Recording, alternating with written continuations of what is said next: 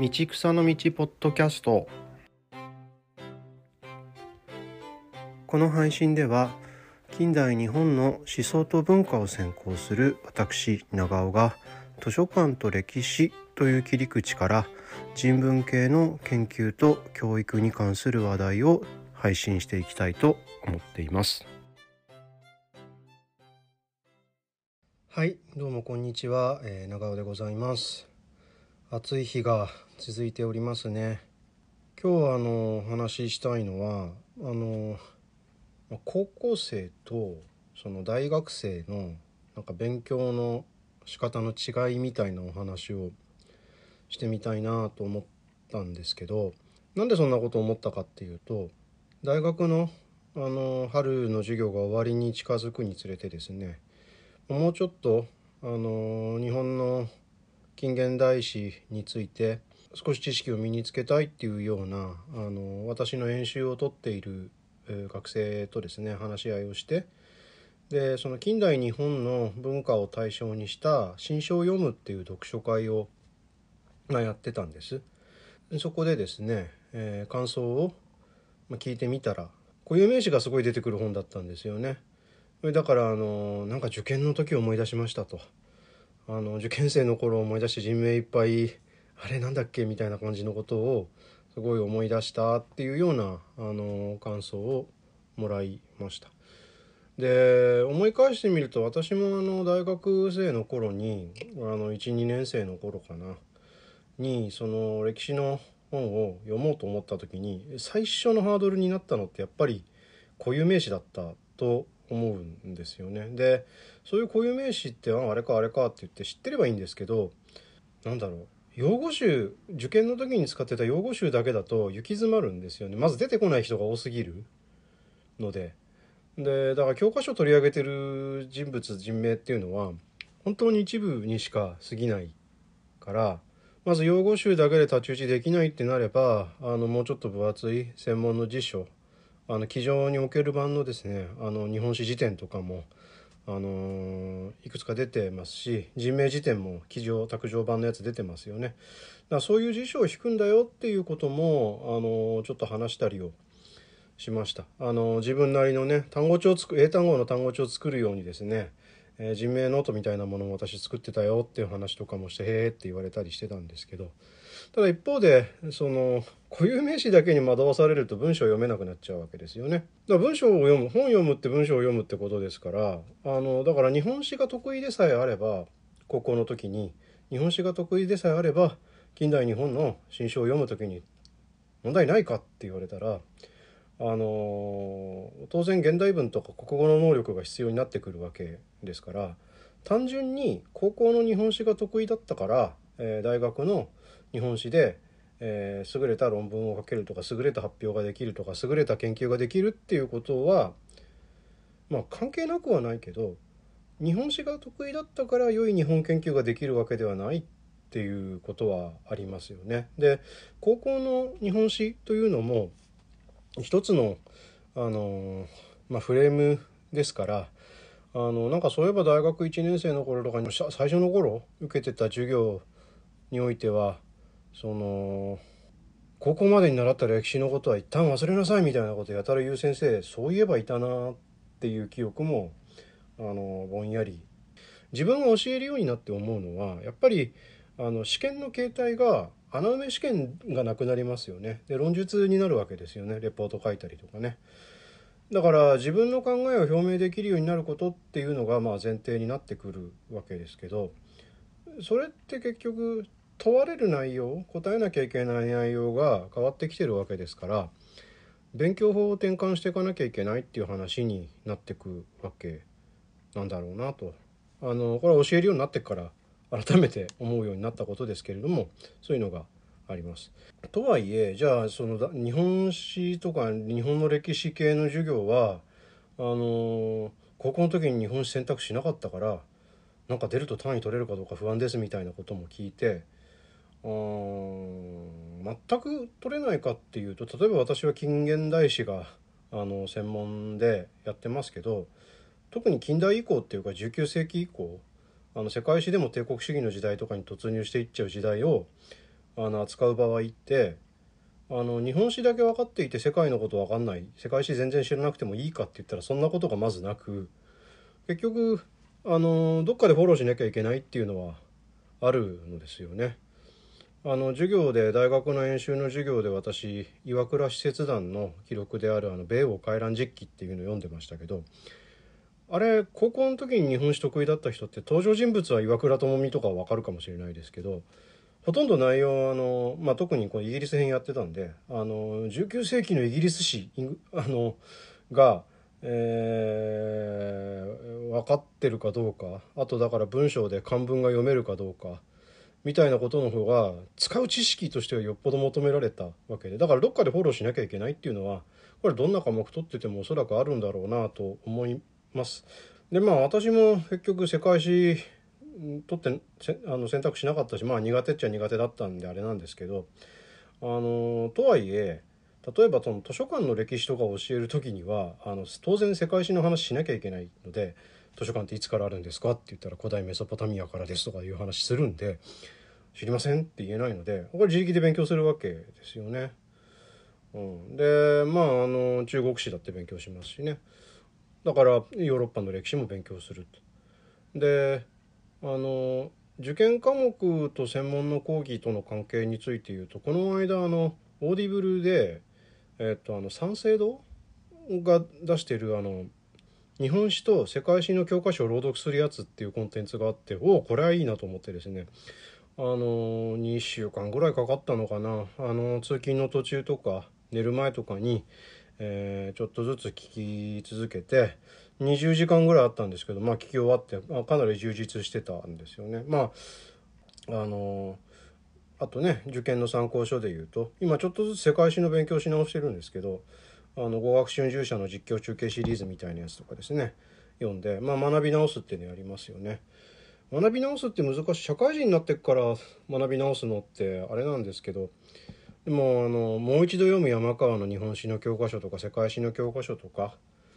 あれをとりあえず読んで、えー、その中に書いてあることについて何がしか人に説明できるっていうのがまあ教養としての歴史の一つの水準なのかなとも思って、えー、以前あの勤めていた大学ではあの留学生から教職取る人からいろんなニーズの人がとにかく日本の歴史っていう授業を取りに来るんで古代からやんなきゃいけなくって私もまあだからそれでちょっと専門書までなかなか入れて最新研究成果はこうですっていうのができなくてあれですけどまあ一応通知としてお話しするっていう授業は持ってましたからその時にもこういうこと学び直しみたいなことは発生していましたよね。でまあ、受験科目というのはあの、まあ、やっぱりある切り取り方なので当然限界があって例えばある授業をしてるとなんかテーマ誌みたいな感じですみたいな感想をもらったりするんですけどテーマ誌みたいなことを言い始めると大学の日本史歴史系の専門科目ってほぼ全部テーマ誌になりますよね。先生が追求しているテーマを話すわけですからね。基礎科目に関してもまあだからある切り取り方によっては例えば思想史なんてやるとこれ倫理じゃんみたいな話になったりとかですね。あの受験的な発想で言うとそうなるんだけどでも文化の歴史とかってつながってるのでそういう発想で転換しなきゃいけないんだろうと思うんですよね。だから授業についていけない時にそれで何をしようかっていうふうになった時にどういう方法で勉強し直すかってなったらやっぱり自分で自力で勉強し直すんでしょうよね。この間、えーと、実は大学のオープンキャンパスというのがあって私もあの司会やってたんですけどそこでも模擬模擬授業っていうのやってもらったんですよね。いい時代ですよね自分たちの時はそんなのなかったからあの大学の先生の講義を体験できるっていうのはですねいいですよね。でそこであのあるメディア誌の先生に話してもらったんですけど出てくる話は実はその日本の古典にもにも話題が及んだりえー、グーテンベルクの印刷機の話とかしたりとかですねしててだからまあ世界史も古文もあるいは日本史の知識もみんな動員しながら授業を聞くでその高校までは世界史とか日本史とかでバラバラのそういう仕切られた教科の中で学んでたと思うんだけれども大学に入っていったらそういうそれぞれの知識をつなげてより深い世界について勉強していくんですよみたいな話をちょうどそこでさせてもらったわけです。でまあだから世界史取ってなかったからじゃああのね社会関係とか国際関係の授業取れなくなっちゃって大丈夫かっていうとですねこれ問題は問題ですよね。でしどじゃどういうふうに問題になるかなんですけどじゃあ新聞の見出しに出てくるような国際情勢関係のいろいろな略称略語みたいなやつとかですねこれ世界史で習うわけですけど日本史選択肢はじゃあ知らなくていいかって言ったらいやちょっとやっぱり一般常識ってあるしみたいな話も出てきますよね。でそれに何よりも受験終わったからじゃあ入試終わったもう分かんない関係ないって言わずに例えばその後就職で公務員試験受けようとか思うと結局また同じところに帰っていったりするわけですよね。だからあのー、どっかでフォローした方がいいというふうにも言える。であのまあ私だから勉強し直す時はノート取るんですけどまあで結構ノートまとめるの重要な事項とか抜き書きして情報整理してまとめるのすごい好きだったんですよね。でなんかこう最近なんかこう受験垢とか言うんですか？なんか高校生がこうこういうノートまとめて綺麗にまとめたでしょうみたいな感じのことをやってる人いますけどああれ自分負けないなっていうぐらいの自信はちょっと軽くあって。あの私高校生の時に作った受験の時に作った日本史のノートまだ持ってるんですけどあれ友人に見せたらですねあのカラーコピーして2,000円で売れるって言われて 本当ですかって思ったりしたんですけどあのなんかねそう地図とかねあの参考書とかその模試の問題集みたいなやつからこう切り取ってあので日本史とか、まあ、世界史もそうなんですけど地名とか問われる時って地図でどの辺なんだろうって分かんないとどうしようもないことあるじゃないですか。だからそういうできるだけ絵とかビジュアル的なもの貼っていってほいであの両面テープとかでね。でノートに書き込むっていうのを私はもうなんか普通にやってたし3色ボールペン使ってですねすごく大事な事項は赤で書いて、えー、超重要ってわけでもないんだけど結構あの問われた時に答えられないと困るみたいなやつを緑で書いてであの人名だけはそれと区別して青で書いてみたいな3色ボールペン使ってやったりとかですね。なんかそれってパワーポイントでスライド作る時の情報整理法になんかそのままスライドしてつながってる感じもしますね。でだからそんなノート取る人いないですよって言われてあのー、言われたんですね学生時代に取ってたノートも見せたら「先生こんなに今ノート取る人いないです」って言われて「えなんで?」って思ったんですけどあのつまりだからパワーポイントとかプリントとかに先生がある程度 教員がある程度こうアウトライン書いちゃってるからそこにこうメモすればいいってわけですよね。ストーリーの流れみたいなのを自分でこう分解して組み立てられるようにノート取らなくてもいいっていうのもあるのかもしれないですね。まあ、それでも理科系の人たちって実験手順とかのノート絶対書かなきゃいけないってことで教育されてると思いますし、まあ、文系だってねあの論文読んだ時とか卒論書く時なんかにはノート作るべきだって私は言いますけれども iPad でメモしてもいいんですけど何らかの形で自分が咀嚼できる形で情報を整理するっていう勉強必要ですよね。でまあただそれが好きなだけでもダメであのつまりあの例えば歴史暗記科目だ暗記科目だって言われますけど別にそんなマニアックなこと暗記してるからどうにかなるわけではないんですよね。さっきの高校の日本史が得意だったけど国語ができなかったからあの日本史の卒論を書くのがものすごい下手な人がいるみたいなあのいうような問題と実はつながっていてでだからその言葉単語がどういう文脈を持っているかっていうことを考えなきゃいけないと思うんですよね。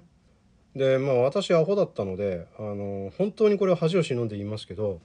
あの本当に大学生になる直前なった後かもしれないな岩波文庫って知らなかったんですよね高校生の頃ね。あの嘘でしょって思われるかもしれないんですけど知らなかったんですよ。でででなんかこう本屋さんに行ったらその岩波文庫っていう、まあ、色のつい、まあ、当時から色もあったかなあのがあってで見てるとあれこれ世界史で習った本だなみたいなあこういう本って日本語で読めるんだみたいなことを全然知らなくてそうなんだ日本の出版ってすげえなってちょっとその時に思った ですよね。おかしいですよね。信じらんないって感じですよね。でもだから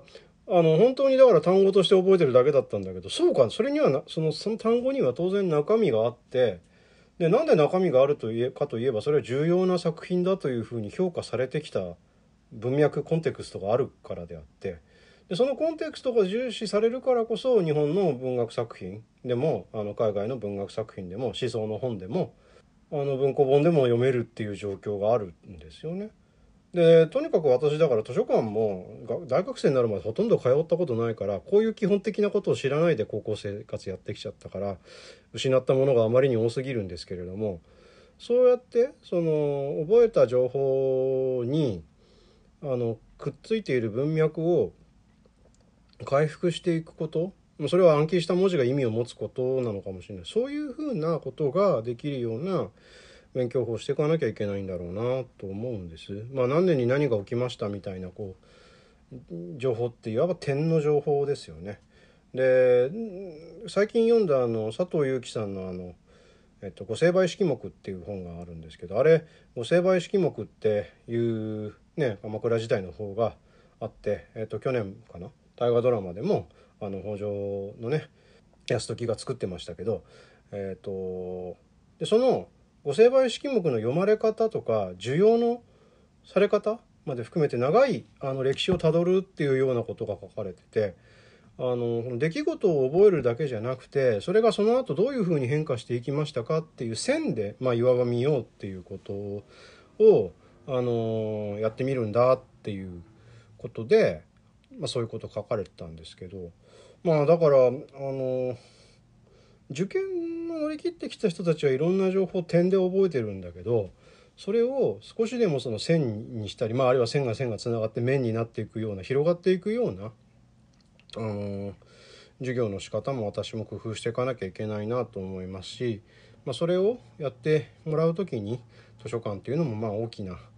あの力を持つんだろうなというふうにあの思うわけです。まあちょっとその図書館の話をする時間がなくなってしまったので、えー、とまた機会を改めたいと思いますけれどもはい、えー、と今回は、えー、とこの辺にしたいと思います。えー、と今回も最後までお聴きいただきましてどうもありがとうございました。